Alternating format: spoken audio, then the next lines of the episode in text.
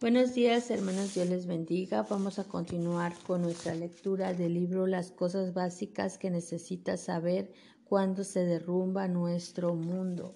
Y vamos con la siguiente historia. En India un pastor y su esposa salieron de casa para pasar la noche en otra ciudad. Para asegurar que sus dos hijos estuvieran bien durante su ausencia, el padre les dio suficiente dinero para un día. Mientras los padres estaban fuera, todo el país se cerró de emergencia. Los padres y los hijos estaban separados y los padres estaban preocupados de que sus hijos no tendrían suficiente comida. De repente, ya no iba a ser posible que ellos se vieran por semanas. Mientras que los papás no estaban, los hijos aprendieron lo que es un encierro total. Vieron como cuatro trabajadores que dependían de su pago diario para proveerles comida a su familia fueron arrestados por la policía a tratar de llegar a su lugar de trabajo y como resultado su familia no tendría que comer. Hace más o menos 75 años había un niño que vivía con sus papás y su hermano en un departamento chico, en un país europeo. Antes de cumplir 10 años vivía en un temor constante de una enfermedad llamada polio, que a Blastic antes de cumplir 10 años vivía en un temor constante de una enfermedad llamada polio que había discapacitado a varios niños en su colonia. En ese tiempo estaba por acabar la epidemia de, polio y la gente tenía temor de que los niños chicos de la zona se infectaran. En uno de sus cumpleaños, los abuelos del niño le regalaron un libro de ficción sobre un niño adolescente que había contraído la enfermedad y que acabó en el hospital, donde le pusieron un pulmón de acero para ayudarlo a respirar. La historia espantó al niño y comenzó a tener pesadillas sobre lo que había leído. Frecuentemente se despertaba sudando en frío sintiendo que no podía respirar. Parecía que su futuro se había derrumbado. Ese niño de 10 años soy yo, Lars. Dios me liberó de este temor y sigo vivo, haciendo lo que Dios me ha llamado a hacer. En varias ocasiones anteriores ha parecido que el mundo se está derrumbando. En varias ocasiones anteriores ha parecido que el mundo se está derrumbando. Durante mi vida he visto cómo personas en este mundo han enfrentado crisis catastróficas. Una noche en un diciembre de 1984, una fuga de una planta de gas en Broadport, India, mató a miles de personas inocentes y más de medio millón de personas fueron heridas. Esa noche el mundo se derrumbó para muchos de las personas vivientes en India.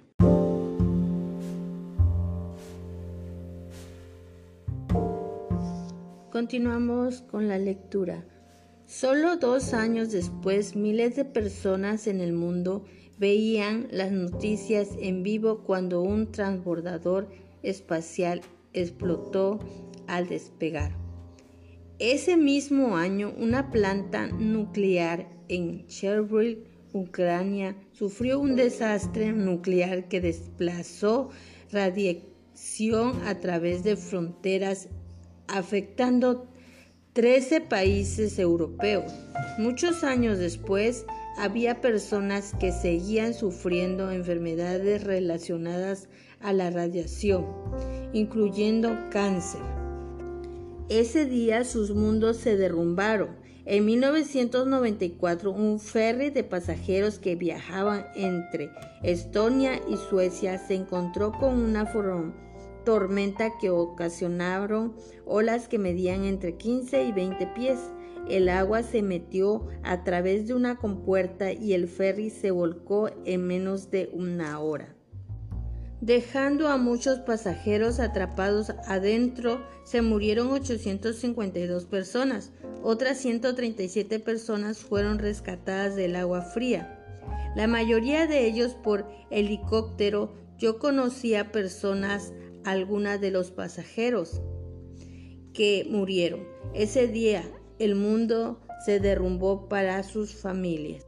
A la mayoría de nosotros no se nos olvida el 11 de septiembre del 2001, cuando terroristas secuestraron cuatro aviones de pasajeros en Estados Unidos del Norte, América, y los estrellaron contra las torres gemelas del World Trade Center en Nueva York en Pentágono en Washington y contra un campo de Pensilvania, miles murieron ese día y los Estados Unidos de Norteamérica cambió para siempre al verse derrumbada la seguridad del mundo.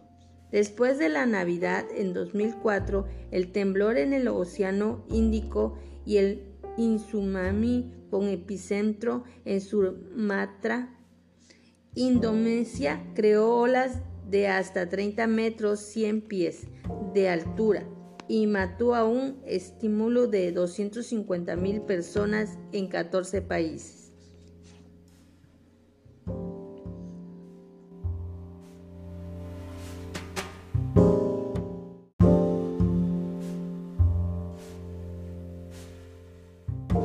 Buenas tardes hermanas, Dios les bendiga. En 2 de Corintios 1, 3 dice, bendito sea el Dios y Padre de nuestro Señor Jesucristo, Padre de misericordia y Dios de todo consolación. Pablo escribe la segunda carta a Corintios, en donde este pueblo, pues son todavía se puede decir eh, criaturas, bebés chiquitos que quieren que Pablo vaya para allá, pero Pablo pues eh, no puede, tiene varios compromisos y todavía no puede llegar a Corintios. Entonces él eh, eh, menciona su aflicción, menciona, se sincera y les dice este, con amor, con palabras de consolación de parte del Espíritu Santo.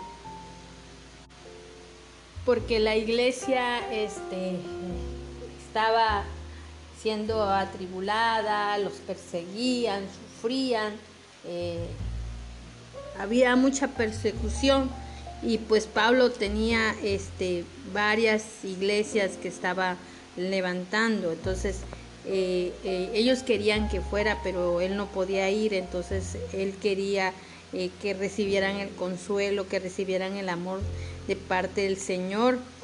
Y este como a él también lo consolaba el Señor porque él tenía este un aguijón en el cual también sufría y pasaba situaciones difíciles. Pero él este pues él ya era más era maduro en las cosas de Dios. Entonces le dice aquí bendito sea Dios y el Padre de nuestro Señor Jesucristo Padre de misericordia y Dios de toda consolación es donde este el Señor consolaba por parte de la palabra, por parte de lo que escribía Pablo, les mandaba, a que ellos pudieran recibir esa consolación de parte de, del Espíritu Santo.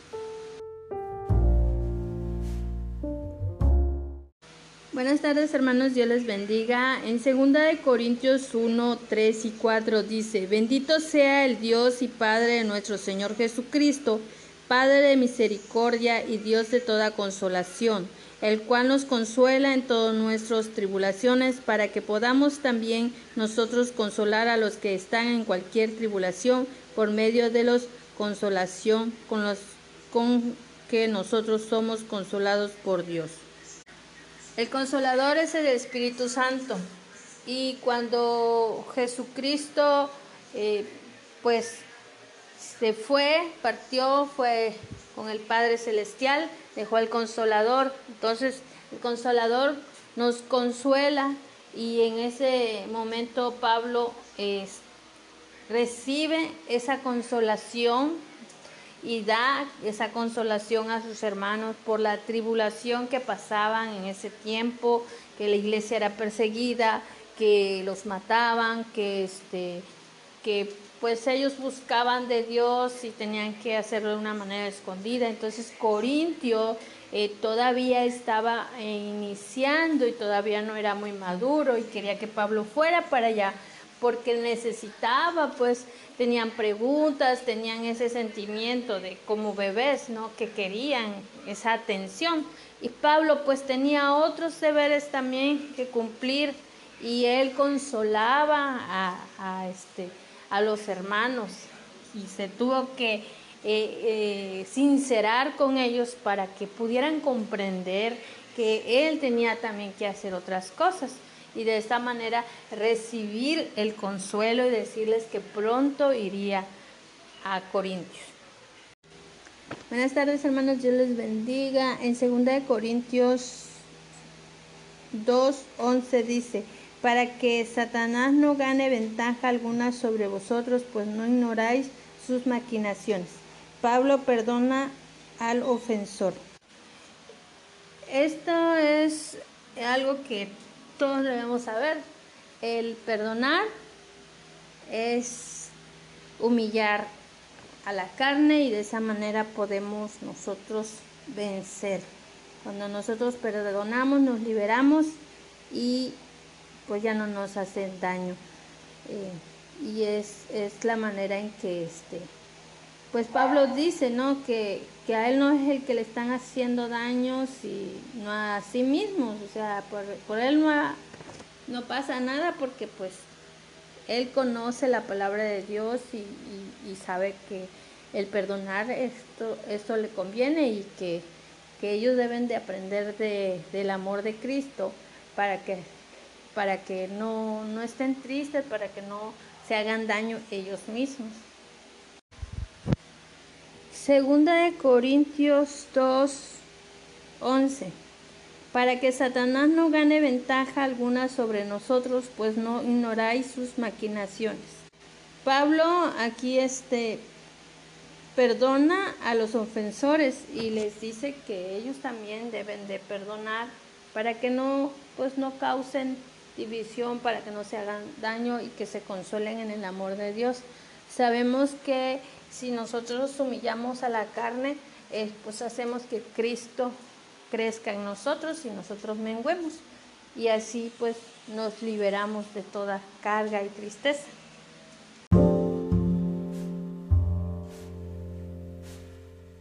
de Corintios 3, 6 el cual asimismo nos hizo ministros competentes de un nuevo pacto, no de letras, sino de espíritu, porque la letra mata, más el espíritu purifica.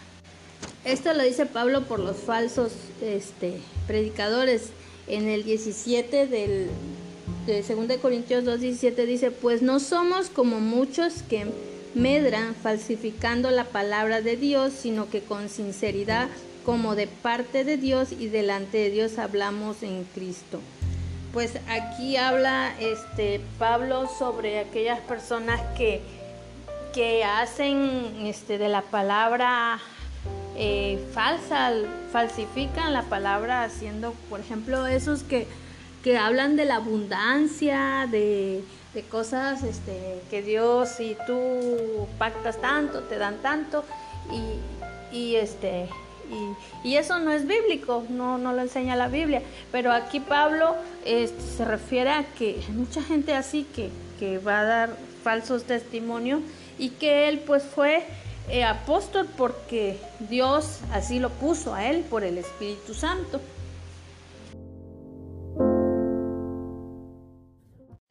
Buenos días hermanas, Dios les bendiga. Continuamos con la lectura, las cosas básicas que necesitamos saber cuando se derrumba nuestro mundo. El evento en reconocido como el desastre natural más grande de la historia, unos meses después, al caminar por ríos, pueblos, el Sri Lanka, a donde quiera que volteaba, las secuelas de un mundo derrumbado era evidente. En septiembre del 2005, en huracán Katrina mató a más de 1.800 personas en el sur de los Estados Unidos de Norteamérica, creando devastaciones completas en toda esa zona. En marzo del 2011, Japón fue afectado por el temblor más poderoso que había sido registrado en este país. Provocó un insumo con olas de hasta 40 metros que quiere decir 133 pies de altura, mató a casi 16 mil personas y afectó más de 200 mil personas más. Esa semana el mundo de Japón se derrumbó en el 2015. Un temblor en Nepal afecta a la India, China, en Bangladesh. Casi 9.000 personas murieron y 3.500 personas quedaron sin hogar. El mundo de Nepal se derrumbó ese día. Buenos días hermanas, Dios les bendiga. Continuamos con la lectura de las cosas básicas que se necesita saber cuando se derrumba nuestro mundo. Mientras la pandemia del 2020 se mueve rápidamente a través de más de 227 países, recientemente oí a una joven mujer decir, he estado sola en mi casa encerrada por varios días. Toda mi familia está encerrada en su hogar en otra ciudad. Algunos de mis amigos han muerto en esta pandemia. Estoy preocupada por mis abuelos que están avanzados en edad y frágiles de salud. Se morirán en esta pandemia sin que ninguno de nosotros pueda estar en su entierro. Al enfrentar crisis, catástrofes y pandemias, no hay duda de que tú y yo experimentamos estrés emocional y físico. Parece que nuestro mundo se está derrumbando y no preguntamos a dónde debemos voltear para encontrar esperanza y paz interior. ¿Te sientes enojado? ¿Estás molesto de que tu gobierno te esté forzando a quedarte en casa? ¿Estás enojado porque no hay servicio de tren o avión para sacarte de esta situación? ¿Estás enojado con tus dioses o tu Dios porque te está maltratando de esa manera? ¿Estás enojado con la prensa o los políticos que parecen enfocar su historia a un solo lado? ¿Estás preocupado sobre lo que podría pasar?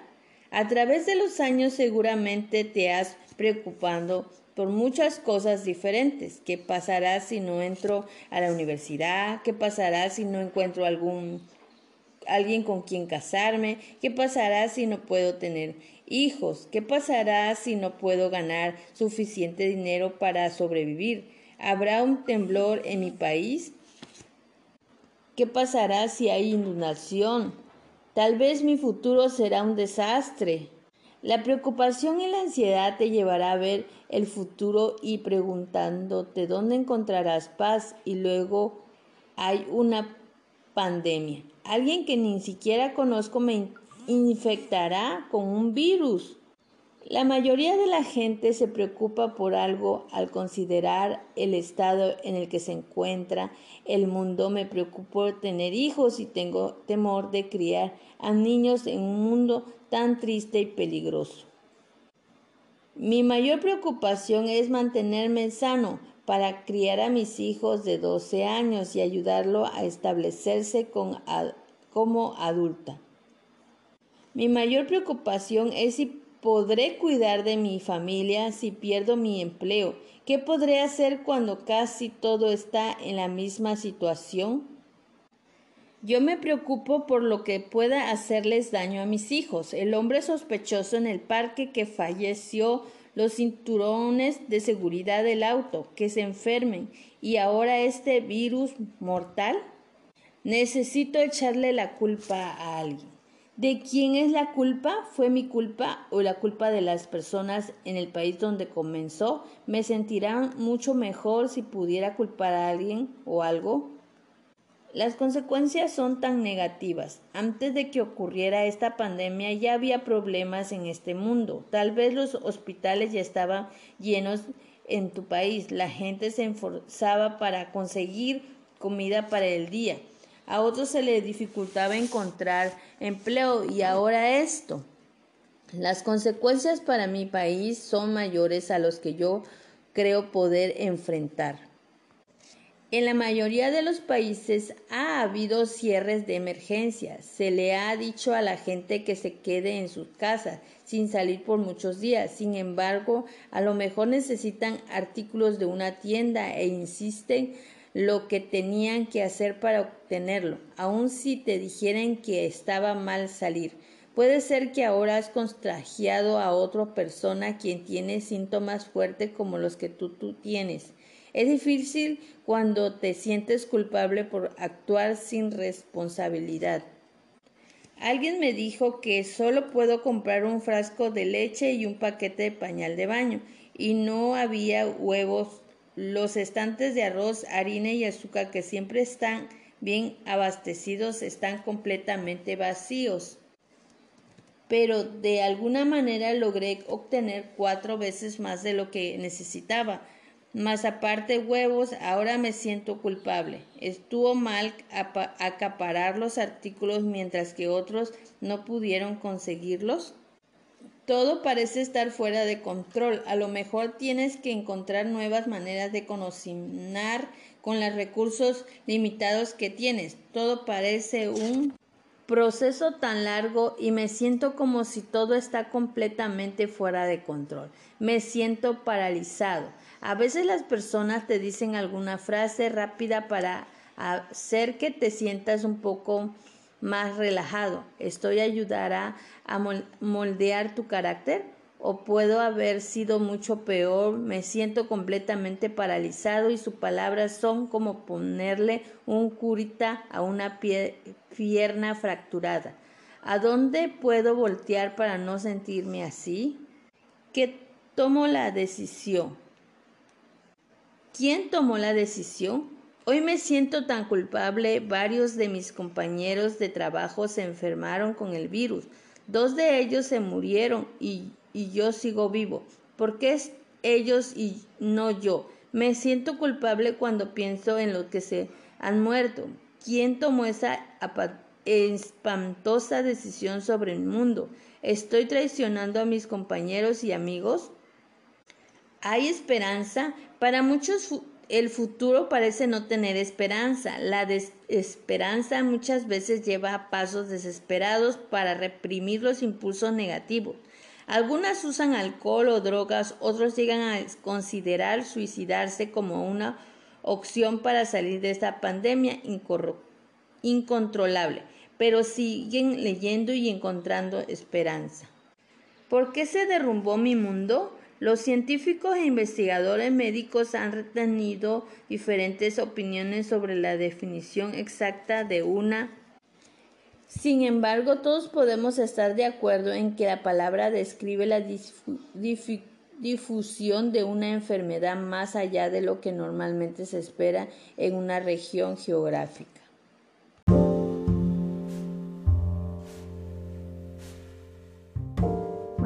Hermanos, Dios les bendiga. En 2 Corintios 4:10 dice, llevando en el cuerpo siempre por todas partes la muerte de Jesús, para que también la vida de Jesús se manifieste en nuestro cuerpo.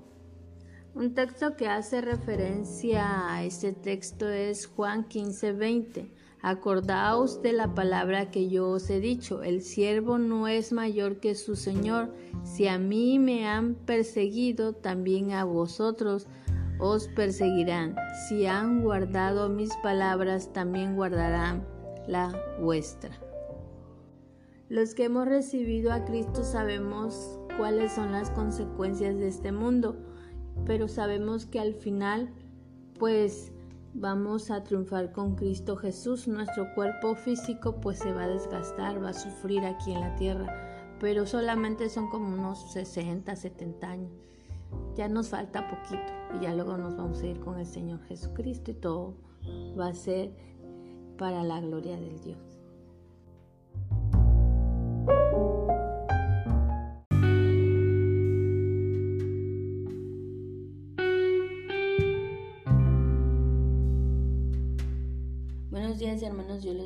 El texto que agarro es 2 Corintios 5, 4. Porque asimismo los que estamos en este tabernáculo gemimos con angustia, porque no quisiéramos ser desnudados sino revestidos para que lo mortal sea absorbido por la vida. Bueno, aquí Pablo ya está en eh, viviendo por la fe, él está hablando del cuerpo físico, pero también está hablando del cuerpo espiritual. Eh, está usando metáforas. Y si nos vamos a Romanos 8, 18, ahí nos especifica un, un poco más sobre el cuerpo. Dice, pues tengo por cierto que las aflicciones del tiempo presente no son comparables con la gloria venidera que en nosotros ha de manifestarse. O sea, ahí en, en ese texto este, seguimos leyendo, habla sobre pues que se sufre el cuerpo físico, se desgasta, se acaba, llega la vejez, pero el cuerpo espiritual se regenera y pues ya vivimos en Cristo Jesús una nueva vida, el, viejo hombre espiritualmente hablando, eh, si buscamos a Dios, eh, muere y, y, Cristo vive en nosotros. Es un, es un cambio espiritualmente, aunque el cuerpo físico pues eh, se termina, ¿no? Llega a su vejez y se acaba, pero pues lo que hemos hecho en nuestra vida espiritual es lo que, lo que va a vivir, lo que va a seguir continuando. Dios le bendiga, Buenos días, hermanas, Dios les bendiga. Continuamos con el libro Las cosas básicas que necesitamos saber cuando se derrumba nuestro mundo.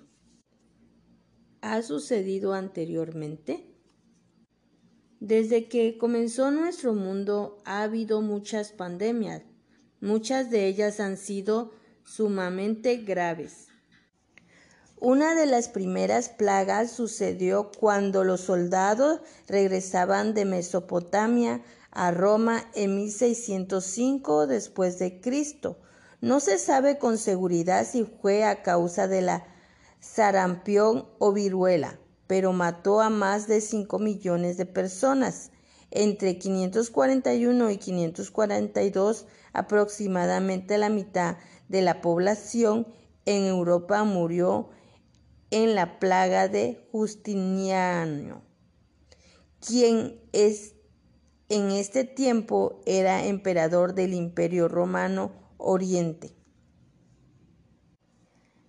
En la ciudad de Constantinopla, ahora Estambul, murieron 5.000 personas cada día y al final fallecieron el 40% de la población de la ciudad. En la década del año 1350 en adelante, otros 5 millones de personas murieron de la plaga burbónica o la peste negra. Comenzó en Asia y fue transmitida por todo el mundo por ratas cubiertas de pulgas infectadas. Europa perdió 60% de su población a la peste negra.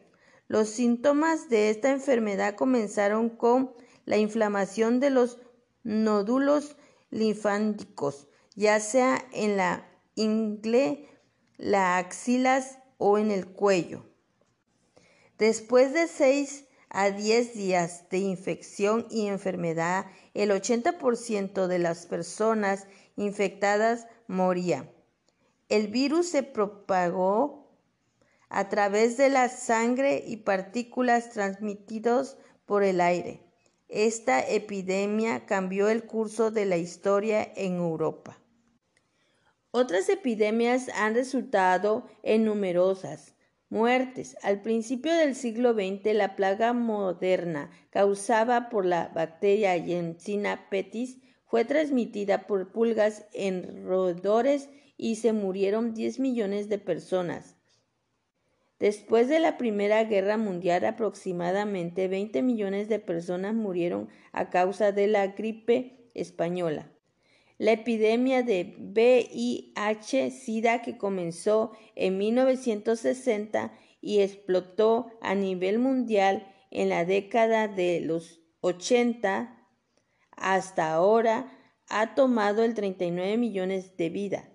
Hoy en día 37 millones de personas viven con VIH. Al escribir esto, COVID-19, conocido como el coronavirus, ha tomado la vida de más de 4.075 millones de personas alrededor del mundo. Los números cambian todos los días y puede ser que aumenten por miles más. Aun cuando el abrumador y puede ser que empeore ante la aplanar la curva, no es peor amenaza que ha afectado el mundo. Esto también pasará. Hay un futuro más brillante por delante. ¿Estuvo Dios cuando esto pasó? Muchos de nosotros cuestionamos la manera en la que Dios trata con el dolor y el sufrimiento. De hecho, tanto para cristianos como para no cristianos, esta es una realidad que causa dificultades para la gente. Crean en un Dios amoroso. Si es bueno y grande, ¿cómo puede permitir el dolor? Tenemos a preguntar si Dios en realidad existe, si en realidad nos ama y tiene el poder para parar el dolor y el sufrimiento. ¿Por qué no lo hace?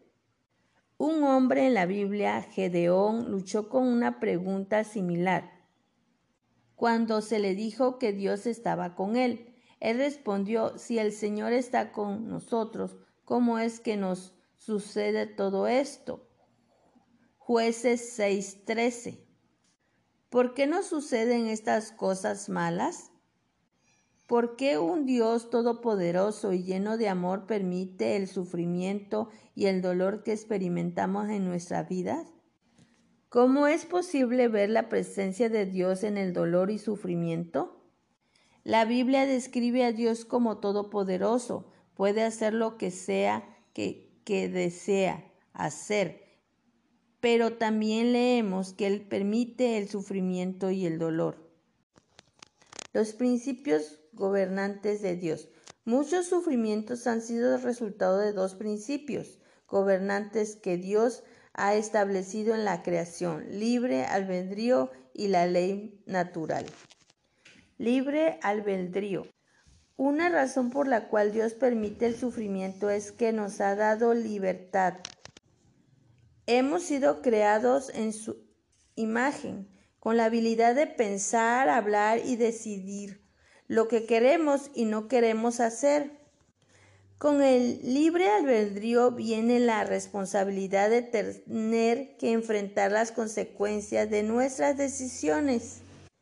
Dios nos pudo haber creado como personas sin capacidad de decidir por nosotros mismos, como robot, siempre haciendo exactamente lo que Él quiere que hagamos, seres que no tendrían libertad de decidir.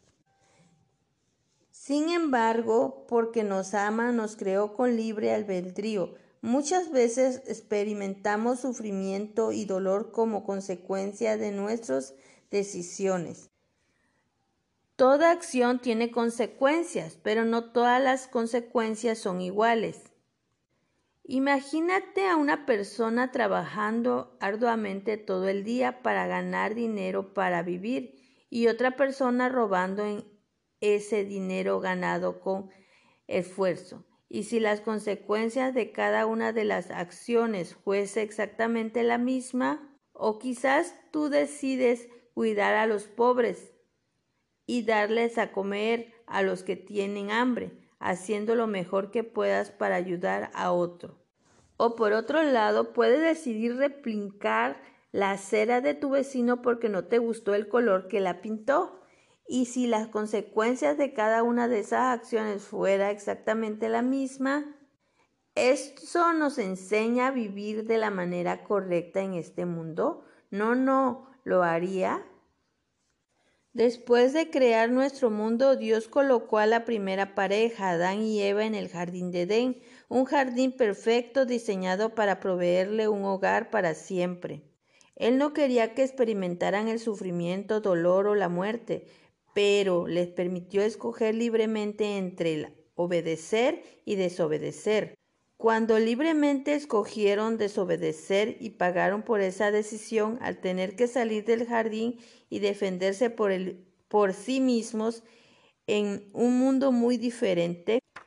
Asimismo, a veces el sufrimiento y dolor es resultado de nuestras pobres o malas decisiones.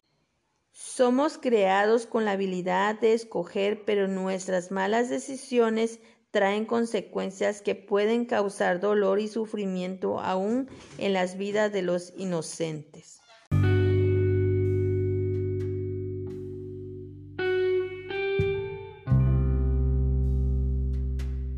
Buenos días hermanos, Dios les bendiga. Segunda de Corintios 6, 14 dice, no os unáis en yugo desigual con los incrédulos porque ¿Qué compañerismo tiene la justicia con la injusticia y qué comunión la luz con las tinieblas? Bueno, aquí Pablo eh, abre su corazón a los corintios eh, dándoles un consejo como un padre de ser un buen ministro de Dios con ciertas características que ahí en los textos vienen, recordándonos la promesa de Dios que Dios es nuestro Padre y nosotros sus hijos, cuidando nuestro cuerpo, que quitemos las cosas de la carne. Y aquí nos habla de que no seamos con yugo desiguales. Muchos de nosotros nos casamos con una persona incrédula y pues tenemos problemas por nuestras malas decisiones, por nuestra desobediencia y, y pues Él nos habla y nos exhorta, ¿no? Que, que nos limpiemos, que nos purifiquemos y que, que sigamos adelante en el camino de Dios. Pero aquellos que no se han casado, pues que no se vayan a casar con yugo desigual, ¿verdad? Y no solamente en el matrimonio, hay muchas formas de decir yugo desigual en diferentes cosas, en diferentes áreas de nuestras vidas.